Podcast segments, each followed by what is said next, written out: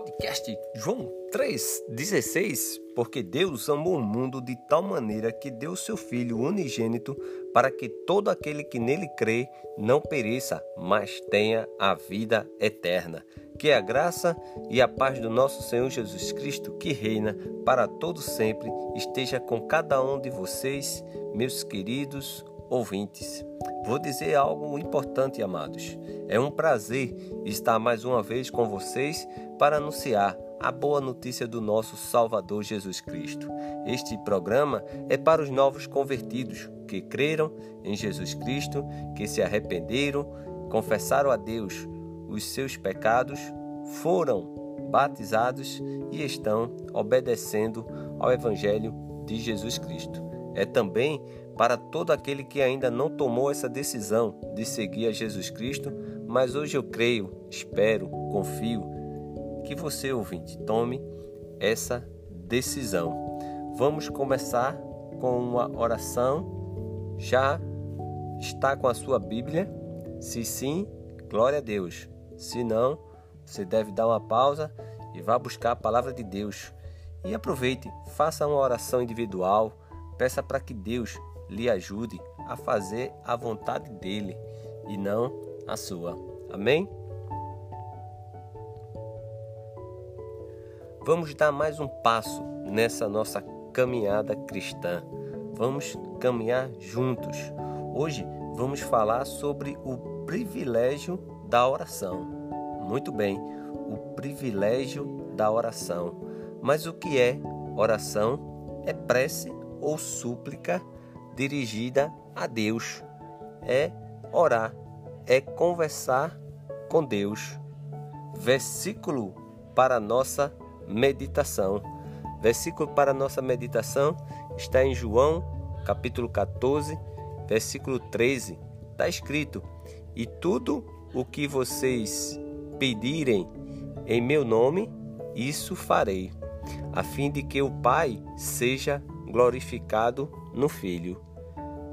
João, Evangelho de João, capítulo 14, versículo 13. Vamos fazer pergunta ao texto? Quem vocês, né, tá lá? Vocês são os discípulos. Fizerem o que? Pedirem.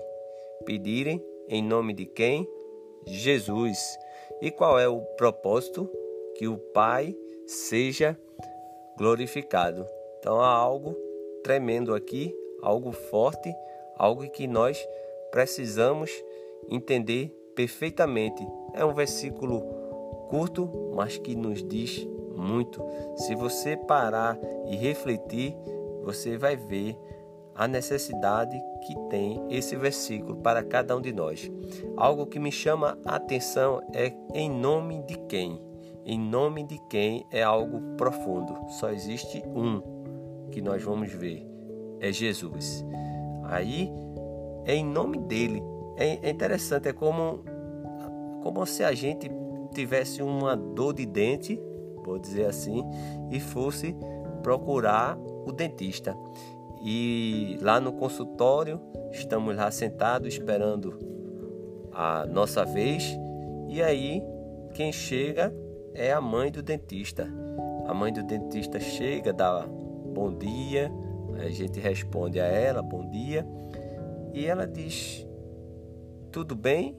Aí a gente diz: Não, estamos precisando de uma ajuda. E no lugar de ir para o dentista, a gente vai e pede a ela: A senhora pode me curar? A senhora pode retirar essa dor no dente? E aí a gente sabe a resposta claramente que não, não é verdade? Ela não tem nenhum, nenhuma instrução, ela não tem nenhuma sabedoria para fazer isso. Quem tem é quem está lá na sala, é? quem está fazendo ah, o trabalho, quem estudou, não é verdade? É o dentista. Então, em resumo, nós devemos ir direto à fonte ao dentista e não à mãe do dentista. Preste bem atenção. O dentista, ele estudou, ele sabe E a mãe do dentista é a mãe do dentista, não, não tem nenhum conhecimento, é uma dona de casa, né? entende? Então a gente só para e pensa que é algo tremendo se você parar de coração puro, abrir o seu coração e sua mente para entender tudo que vocês pedirem em meu nome, nome de quem? De Jesus. Isso ele fará, como o texto diz, a fim de que o que? O Pai tem um propósito, né? A fim é o propósito, a fim de que o Pai seja glorificado no Filho. Em nome de quem? Então, em nome de Jesus e não em outro nome. Sem, sem, sem não for Jesus, é, é, não tem, é apenas eles. Lembra do consultório? É o dentista que resolve o meu caso e o seu caso, não é a mãe do dentista. Entende? Mesmo se viesse o tio do dentista, o pai, não, não tem, é o dentista. Entende? Então é algo para a gente pensar.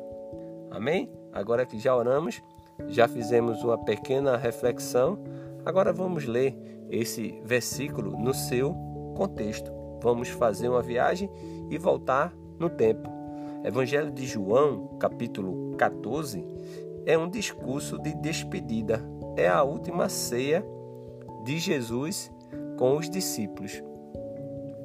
O que Jesus vai fazer? Jesus vai fortalecer os seus discípulos. Então aqui a gente já vê algo interessante. O capítulo 14 é um discurso de despedida. Jesus está indo para a cruz. Né? Jesus está indo em um sentido, é a última ceia, está lá com os seus discípulos. E aí o que Jesus faz? Vai fortalecer os seus discípulos. Acompanhe comigo a leitura. João 14, versículo de 1 a 4, está escrito: que o coração de vocês não fique angustiado. Vocês creem em Deus, creiam também em mim. Na casa de meu pai há muitas moradas. Se não fosse assim, eu já lhe teria dito, pois vou preparar um lugar para vocês. E quando eu for e preparar um lugar, voltarei e os receberei para mim mesmo, para que onde eu estou, vocês estejam também. E vocês conhecem o caminho para onde eu vou. João 14, de 1 a 4, temos muito que aprender. No início do versículo 1, Jesus diz aos seus discípulos que o coração de vocês não fica o quê? Angustiado. Né? Então é algo tremendo. Então, nesse momento atual que nós estamos vivendo, de incertezas, de crise, muitas vezes ficamos com o coração como angustiado. Mas o remédio para isso vem logo em seguida, quando Jesus diz aos seus discípulos que o coração diz: Não fiquem angustiados, né? Vocês creem em Deus, creiam também em mim. É algo profundo. Crer é o remédio para um coração angustiado. Basta apenas o que? Crer, né? Olha, aqui está, né? Ponto para pararmos e pensarmos. Olha aqui, Deus está no controle de tudo basta apenas crer. Versículo 2, olha só. Para onde eu vou, para onde nós vamos, é o lar celestial, é a casa de meu pai. Tem muitas moradas. Se não fosse assim, eu já teria dito. Então é o lar celestial. E aí ele tem como ele diz: "Pois vou preparar um lugar e depois eu voltarei e receberei". Aqui é a segunda vinda de Jesus e é certa não é? E digo para você, ouvinte, que está mais próxima do que ontem, do que o programa anterior 63. Então, hoje, a cada dia que passa, está mais próximo a vida, a vinda de Cristo para nos buscar. Como aqui ele disse, ó, eu estou indo, voltarei e receberei para mim mesmo. E aqui está algo grande, não é? Continuando, o versículo 5, vamos ver a grande questão, a grande questão da vida. Diz assim, versículo 5: Então Tomé disse a Jesus: Não sabemos para onde o Senhor vai. Como podemos saber o caminho? Interessante, né? Tomé está dizendo: Não sabemos para onde o Senhor vai. Como podemos saber o caminho? Como? Não é? Mas todos nós conhecemos que Tomé ele era fraco na fé. Essa é o ponto fraco. Ele era fraco na fé. Mas algo a se perceber em Tomé, por outro lado, é que ele foi sincero, né? E ele disse. E a pergunta vem para a gente hoje com a nossa sinceridade. Você, ouvinte, como está a sua fé? Está afirmado, não é? Seja sincero com você mesmo. Não é verdade? Cada um tem momentos que a fé fica abalada por perca de alguns, algumas coisas ou de alguém, mas nós sabemos que Cristo já está nesse 14 dizendo que está indo, vai preparar, mas que vai voltar para buscar. Então é fato isso, não temos o que mudar. Aqui é o ponto em que Tomé ele era fraco na fé e, e nós temos nossas fraquezas muitas vezes. Não deveríamos ter, mas infelizmente temos. Mas o Senhor, ele sabe de tudo. E do versículo 6 e 7, vamos ver que aí acontece a resposta, né? Para todos os destinos. O meu, o seu, o nosso. Jesus aqui, ele vai direto. Jesus, ele respondeu: Eu sou o caminho, a verdade e a vida. Ninguém vem ao Pai senão por mim. Se vocês me conheceram, conhecerão também o meu Pai. E desde agora vocês o conhecem e têm visto. Então aqui Jesus ele é direto, né? A resposta é para todos os destinos. Se alguém tem dúvida de alguma para onde vai, como vai aqui, ó, é Jesus. Ele é o caminho, a verdade e a vida. Jesus ele é a luz, ele é a porta, é o pão, é a água viva. E ele diz: se vocês conhecem né? Se vocês me conhecem, se vocês conhecem Jesus, conhecem também a Deus, sem dúvida. Não é? A imagem que nós temos de Deus é Cristo. Não é? Mais na frente, vamos ver que os dois não é? é são iguais. A gente quer ver um, quer ver Deus, olha para Jesus. Não tem como. Jesus e o Pai é, são um uma pessoa, um, um, um só, não é? É interessante, mas a gente. E agora, nesse versículo 8, vamos ver qual é o desejo, né? Na verdade, universal de todos os cristãos verdadeiros. Olha só o versículo 8 que é que diz: Filipe disse a Jesus: Senhor, mostra-nos o Pai, e isso nos basta. João 14,8 eu acredito que é muito forte, não é? Felipe aqui, né? Felipe aqui, ele faz essa pergunta, mostra o Pai. Felipe andava com Cristo, ele viu os milagres que Jesus fez, andou com Jesus, viveu e mesmo assim ele ainda pede para mostrar o Pai. É algo interessante. Muitos cristãos eles estão vivendo algo que ainda querem conhecer a Deus, mas nós temos aqui Jesus, tudo aqui, tudo escrito. Olha o que Jesus diz no versículo de 9 a 11. Aí vem, eu não quero nem revelar, porque eu vou deixar aqui a palavra mesmo, a verdadeira revelação né, de Deus, ela fale por si só e você lendo direto, você vai perceber. Jesus, ele respondeu: versículo de 9 a 11. Jesus respondeu: Há tanto tempo que estou com vocês, Filipe, e você ainda não me conhece? Quem vê a mim, vê o Pai. Como é que você diz, mostre-nos o Pai? Você não crê que eu estou no Pai e que o Pai está em mim?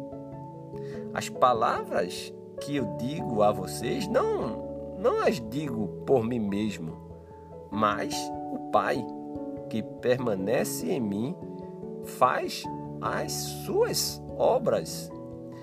Creiam que eu estou no Pai e que o Pai está em mim. Creiam, ao menos por causa das mesmas obras. E aqui é algo, como eu falei, deixei aqui a verdadeira revelação. Jesus mesmo dizer, Jesus respondeu: Há quanto tempo? Há quanto tempo? E há quanto tempo você está em Cristo e você tem esse privilégio de orar e não ora? Né? De orar é uma prece, é uma súplica e a gente vai ver a oração mais à frente. Mas aqui, quanto tempo, não é? Que Felipe andando com Jesus, vendo Jesus, ele ainda, quanto hoje, quanto mais hoje, se nós não, não temos esse privilégio da oração e a gente não ora. E aí a gente vai se perdendo, não é? E aqui é bem simples. Não as digo por mim mesmo. O Pai permanece em mim, né? o versículo 10, por exemplo, os ensinos de Jesus, eles não eram humanos, era, era, era Deus, né? É, vem só, só de Deus que vem. Não é? Versículo 11, a fé implica em crer que Jesus é um só com o Pai. E aí, vamos ver o versículo 12, a promessa do poder, né? E Jesus ele continua: em verdade, em verdade lhe digo que aquele que crê em mim fará também as obras que eu faço e outras maiores fará, porque eu vou para junto do Pai. Então, obras maiores. Versículo 13 e 14, aqui tem o principal objetivo da oração. Está lá escrito. 13 e 14 diz: e tudo o que vocês pedirem em meu nome, isso farei, a fim de que o Pai seja glorificado no Filho. Se me pedirem alguma coisa em meu nome, eu o farei. Versículo 13 é algo tremendo. Não é a oração simplesmente no nome de Jesus, mas a oração de acordo com tudo o que ele representa. E a oração que visa não é, a levar adiante a obra que ele fazia. Então, este é o propósito, não é verdade? Tem um propósito, tudo tem um propósito, tudo que Jesus falou aqui é tudo direcionado. Então, a oração não é simplesmente no, não, mas é na o que visa é levar adiante a obra, né, que ele fez. Qual é o propósito da oração? Olha, segundo Jesus, em Mateus 6, é louvar a Deus, expressando que adoração é para que a vontade de Deus ela seja feita. E sim, é para pedir as necessidades cotidianas, sim. É para confessar pecados, sim. Para buscar misericórdia, sim. É solicitar a providência de Deus, sim. A oração temos que agradecer e pedir, né? Os apóstolos, segundo as orações, a oração segundo os apóstolos, é para expressar gratidão, é para encontrar paz no meio da ansiedade, é receber força e ousadia de Deus, é receber sabedoria de Deus, é interceder pelos outros. A oração, amados ouvintes, é um exercício espiritual que devemos praticar. Por meio dela, nos tornamos cada vez mais piedoso devido ao constante com o nosso Deus, sempre conversando com Deus. O nosso maior exemplo é Jesus. Lá em capítulo 17 de João, Jesus ora por ele mesmo, pelos discípulos e por mim e você. Um dia, amado, Jesus, ele orou por mim. Ele orou por você. Então, hoje percebe-se claramente que nesse texto temos muitas lições a ser extraídas, sim. O que eu digo para você, estude, medite, pergunte a Deus o que ele quer lhe ensinar hoje. Perguntas, dúvidas ou comentários, envie o seu e-mail para contato podcast joão316@gmail.com. Contato podcast joão316@gmail.com. Peço que ore por esse canal, por esse projeto, por esse meio de divulgação da palavra de Deus, pela nação, pelo mundo, que o nosso Deus permita que possamos fazer mais programas como esse. Que Deus lhe abençoe sempre, queridos ouvintes, e nunca esqueça: Jesus é a nossa esperança.